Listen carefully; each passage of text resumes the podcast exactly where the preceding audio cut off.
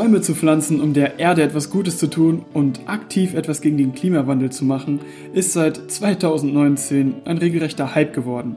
Unzählige Organisationen und staatliche Förderprogramme machen genau das. Durch die Wiederaufforstung sollen wir 205 Milliarden Tonnen an CO2 wieder einspeichern können. Und zwar in Form von Holz. Das sind sage und schreibe zwei Drittel des bis jetzt menschengemachten CO2s. Wie vielversprechend das Ganze wirklich ist und wo vielleicht auch die ein oder anderen Probleme dahinter stecken, möchte ich dir in dieser heutigen Folge verraten. Und damit hallo und herzlich willkommen hier bei Think It Out. Hier ist euer Lukas. Kurz vorweg vielleicht nochmal, warum müssen wir überhaupt das CO2 aus unserer Atmosphäre kriegen? Den einen oder anderen nervt es vielleicht, wenn ich das jetzt sage, aber ja, der Klimawandel steht ein bisschen vor der Tür. CO2 ist neben ganz vielen anderen Gasen ein Treibhausgas. Man nennt es so, weil dieses Gas neben Methan zum Beispiel die Sonnenstrahlen und damit auch Wärmestrahlen zurück auf die Erde reflektieren und dafür sorgen, dass es bei uns auch angenehm warm ist. Das ist ein guter Effekt und in einer gewissen Art und Weise auch natürlicher Effekt, ohne den wir gar nicht leben könnten.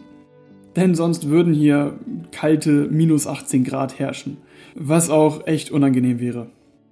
Jetzt kann man sich ja gut vorstellen, wenn man wenig von diesen Gasen drin hat, ist es ganz schön kalt und wenn man viel davon drin hat in unserer Atmosphäre, dann wird es ja immer wärmer. Und genau das ist das Problem. Wir haben langsam zu viel drin und wir dürfen auch sage und schreibe nur noch 340 Gigatonnen CO2 in, in unsere Atmosphäre pulvern. Traurigerweise verpulvern wir jedes Jahr 42 Gigatonnen CO2. Und die Mathematik dahinter ist jetzt nicht ganz so schwer, um auszurechnen, wie viele Jahre wir noch haben, um dieses Limit einzuhalten. Es sind nur noch acht Jahre. Ähm, dieses Limit ist übrigens gesetzt, damit man dieses 1,5 Grad Ziel erreicht. Das heißt, wenn wir zu viel auspusten, dann erreichen wir das nicht mehr. Dann müssten wir aktiv Kohlenstoff, also CO2, aus der Atmosphäre ziehen. Und Bäume könnten jetzt ein Teil der Lösung sein. Denn sie können aktiv CO2 bzw. das Kohlenstoffatom in Form von Holz einspeichern. Das machen sie über die Photosynthese und geben dabei Sauerstoff wieder ab. Bei dieser Studie kam jetzt heraus, dass wir gute 900 Millionen Hektar Wald pflanzen können und momentan 2,8 Milliarden Hektar Wald die Erde bedecken. Und diese zusätzlichen Flächen sind hauptsächlich andere Wälder oder andere Ökosysteme, die damals zerstört wurden und wieder renaturiert werden können. Darunter auch teilweise brachliegende Flächen, doch Städte und Agrarflächen wurden herausgerechnet. Die 900 Millionen Hektar entsprechen einer Fläche, die 27 mal so groß ist wie Deutschland. Die 900 Millionen Hektar, die angebaut werden können oder angepflanzt werden können, verteilen sich auf ein paar wenige Länder, darunter Russland, USA, Kanada, Australien, Brasilien und China. Es ist auch irgendwie kein Wunder, denn die haben mit Abstand auch die größten Waldflächen. Doch wichtig zu betonen ist, dass es hier wirklich um die intakte Wiederherstellung von damals zerstörten Ökosystemen geht. Das müsste eigentlich der primäre Fokus sein. Und seit dieser Studie sind unglaublich viele Initiativen ins Leben gerufen worden. Ob es die One Million Tree Campaign ist aus der USA, die auch staatlich gefördert ist, oder wo in Indien einfach eine Million Freiwillige irgendwie 220 Millionen Bäume gepflanzt haben, was eine unglaubliche Menge ist. Es machen auch unglaublich viele Unternehmen, darunter DHL, McDonald's und noch ganz, ganz viele andere, die aktiv am Bäume pflanzen sind. Das alles hört sich ziemlich gut an. Denn Bäume haben ja auch unglaublich gute und schöne Eigenschaften. Alleine eine ausgewachsene Buche produziert genügend Sauerstoff für fünf bis zehn Menschen. Sie verdunstet unglaubliche 400 Liter Wasser am Tag und sorgt damit auch aktiv, wenn man jetzt vor allem einen größeren Wald hat, für Wolkenbildung. Und diese Wolkenbildung kann bei einem Wald auch zu einem kompletten Kreislauf werden, wie es zum Beispiel im Regenwald ist. Durch diese Verdunstung hat natürlich ein Baum auch eine sehr gute Kühlleistung. Und die Kühlleistung einer Buche entspricht ungefähr die von 10 Klimaanlagen. Nicht umsonst sind Straßen, die bepflanzt wurden mit Bäumen, bis zu 5 Grad kühler als Straßen, die keinerlei Grünflächen besitzen. Hinzu kommt, dass sie einfach unsere Luft säubern. Ein einziger Baum kann 100 Kilogramm Feinstaub filtern. Unsere Wälder sparen 2,5 Milliarden Tonnen CO2 und diese Wälder nehmen tatsächlich auch 60 Millionen Tonnen CO2 jedes Jahr auf. Das sind ungefähr 6% der CO2-Emissionen, die Deutschland jedes Jahr ausstößt. Holz als Rohstoff und Baumaterial wieder mehr zu integrieren und auch vielleicht wieder zurückzugehen und Holzhütten zu bauen, ist tatsächlich auch was Gutes für die Umwelt. Voraussetzung ist natürlich, dass mehr Bäume gepflanzt werden, als abgeholzt werden, beziehungsweise er zumindest nachhaltig bewirtschaftet wird. Das heißt, einer wird abgeholzt und mindestens einer wird wieder gepflanzt. Denn der Kohlenstoff bleibt ja in Form der Holzstämme, Blöcke oder des Bodens erhalten und damit in einer gewissen Art und Weise konserviert. Und ein ziemlich krasses Beispiel, wie ich finde, ist ein Hochhaus, was ein Architekt designt hat, und zwar besteht es zu 75% aus Holz. Der Kern von dem Hochhaus ist selbstverständlich aus Stahlbeton und damit recht stabil. Die äußeren Träger bestehen aus Holz und die Fassade ebenso. Und die Fassade besteht aus sogenanntem Faserzement. Da sind Abfälle von irgendwelchen Holzwerkstoffen drin, Wasser und andere recycelte Stoffe. Und das Hochhaus, das damit gebaut wurde, hat 27 Stockwerke. Zahlreiche Architekten und Designer schließen sich dieser Idee an. Denn es ist und bleibt ein attraktives Baumaterial. Und am sinnvollsten ist es, wenn Holz danach noch öfter wiederverwertet wird. Das heißt, wenn danach die massiven Baumstämme weiterverwertet werden, zum Beispiel zu Möbeln oder noch weiter zu anderen Baumaterialien wie eben Faserzement und erst ganz am Ende zur Energiegewinnung dienen, beziehungsweise zur Wärmeerzeugung. Denn der wirklich ineffizienteste Weg, Holz zu verwenden, ist es einfach zu verbrennen. Da gibt es viel bessere Heizmethoden. Die Faustformel ist, je weniger Beton in einem Haus steckt, desto umweltfreundlicher ist es. Denn eine Tonne Beton verbraucht eine Tonne CO2 und trägt unglaubliche 8% zur weltweiten CO2-Emission bei.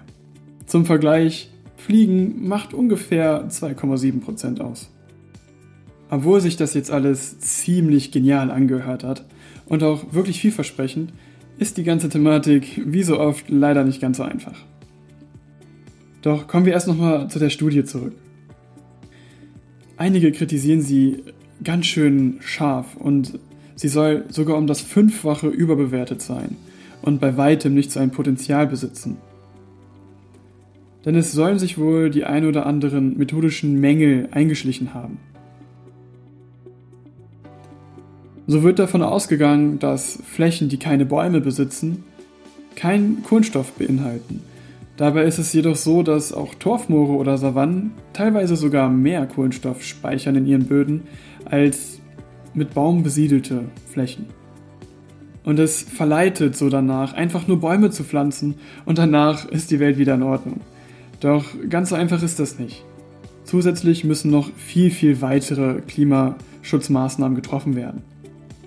Und das Wichtigste ist, dass es um die Renaturierung von Ökosystemen geht und nicht einfach nur ums stumpfe Bäume pflanzen. Denn die falschen Bäume an den falschen Orten können ganze Ökosysteme zerstören. Doch man muss auch sagen, dass die Studie von 2019 ausgeht und mit den damaligen Daten gerechnet hat und davon ausgeht, dass die Weideflächen bepflanzt werden können. Dabei passiert ja aktuell genau das Gegenteil. Da jedoch auf der anderen Seite Städte und Agrarflächen nicht mit einberechnet wurden, ist noch mehr Potenzial da, um mehr Bäume zu pflanzen oder um generell Grünflächen zu schaffen, vor allem in Städten. Und der wichtigste Faktor ist, dass man erstmal mehr Bäume pflanzen muss, als abgeholzt werden. Und im Regenwald geschieht ja gerade das Gegenteil. Und gerade hier wird auch der Wasserkreislauf zerstört. Denn zu drei Viertel wird der Wasserkreislauf durch den Wald angetrieben. Das heißt, durch die Verdunstung des Wassers in den Blättern bilden sich Wolken. Das wiederum fördert den Regen und damit wird auch wieder schön die Vegetation und der Boden nass und das Ganze geht von vorne los. Fehlen jetzt Bäume, kann das Wasser nicht mehr aufgenommen werden, es wird nicht mehr verdunstet und das führt dazu, dass, der, dass das Wasser verloren geht, weil es weggespült wird, weil es einfach in den Boden versickert zu tieferen Schichten, wo dann keine Bäume mehr hin äh, gelangen. Oder was auch schlimm ist, äh, es kommt zu Dürren und Wüstenbildung. Und ab einem gewissen Punkt ist das nicht mehr umzukehren, weil zu wenig Bäume vorhanden sind und damit keine Wolkenbildung mehr stattfindet. An sich ist die Idee, Bäume zu pflanzen, um die Wälder zu aufzuforsten, sinnvoll und gut und notwendig. Die Art und Weise der Umsetzung hapert jedoch manchmal an den ein oder anderen Stellen. Und der Klimawandel an sich macht uns die Arbeit nicht unbedingt leichter. So sind alleine im Jahr 2018 300 Millionen Jungbäume vertrocknet. Und die hat man angepflanzt zur Wiederaufforstung. Damit ist jahrelange Arbeit zunichte gemacht worden. Und zusätzlich wurden 32 Millionen Kubikmeter Holz durch Hitze zerstört. Diese Schäden gilt es auch erstmal wieder zu reparieren. Und gerade wir in Deutschland haben das Problem, dass die Wildbestände viel zu hoch sind. Das bedeutet, dass sich ein Wald auf natürlichen Wege nicht unbedingt gut regenerieren kann. Denn die Jungpflanzen und die Triebe werden alle weggefressen. Nicht zu unterschätzen ist, dass alle Pflanzen und damit auch Bäume nachts, wenn keine Sonne scheint, CO2 verbrauchen. Denn die Zellen brauchen natürlich auch Energie und die am Tag produzierten Glukosereserven werden jetzt wieder verbraucht, damit die Zellen genügend Energie haben, um zu überleben. Damit wird CO2 produziert und wieder in die Umwelt entlassen.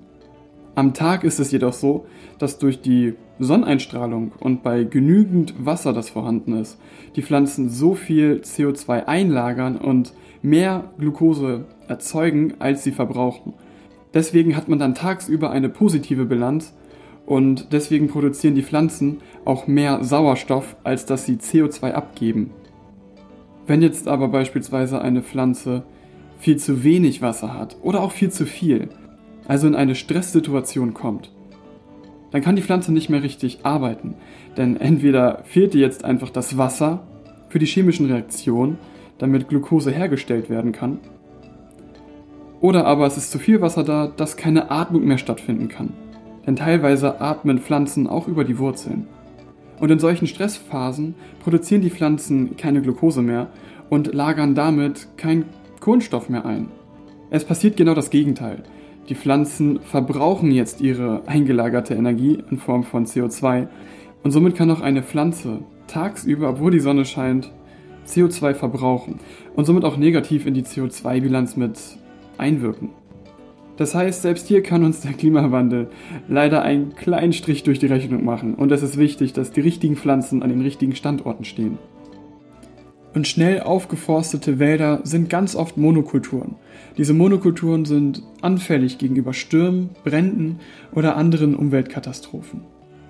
Genau dieses Problem hatten wir auch zum Beispiel in unseren äh, Wäldern im Harz, wo solche Monokulturen unglaublich riesigen Schaden erleiden, entweder durch den Borkenkäfer oder durch Sturmschäden. Eine weitere Hürde ist, dass nicht unbedingt länderübergreifend zusammenge zusammengearbeitet wird. Denn die größten Potenziale liegen nicht unbedingt in Europa. Doch dort fehlt auch der wirtschaftliche Anreiz. Warum sollte ein Land Bäume pflanzen, wenn es davon aktiv so gesehen in unserer wirtschaftlichen Welt nichts bekommt? Doch ausgerechnet staatlich subventionierte Aufforstungsprogramme könnten genau das Gegenteil bewirken. Denn hauptsächlich wird dort auf schnell wachsende Exoten gesetzt oder auch wieder auf ausländische Tannen, die eben Hauptsache schnell wachsen. Auf der einen Seite ist es sinnvoll, klimafreundliche bzw. resistente Pflanzen zu nehmen, die der Hitze trotzen und dennoch gut sich an diese Bedingungen hier gewöhnen können.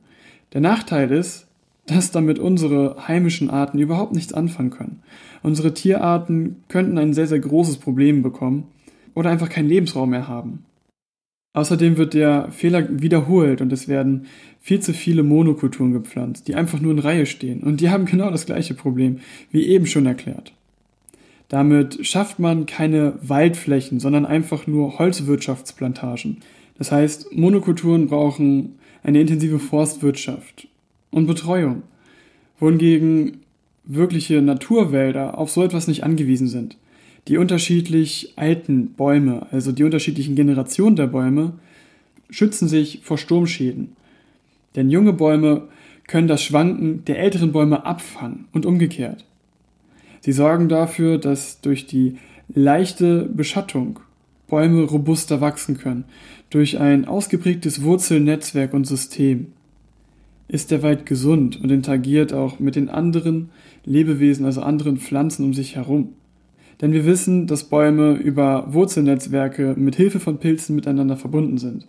Und ältere Bäume helfen zum Beispiel Jüngeren beim Überleben, gerade beim Anfang, wenn sie noch viel zu klein sind und äh, geben ihnen regelrecht Zuckerlösung und sorgt somit dafür, dass ein gesunder Wald auch viel mehr Biomasse produziert.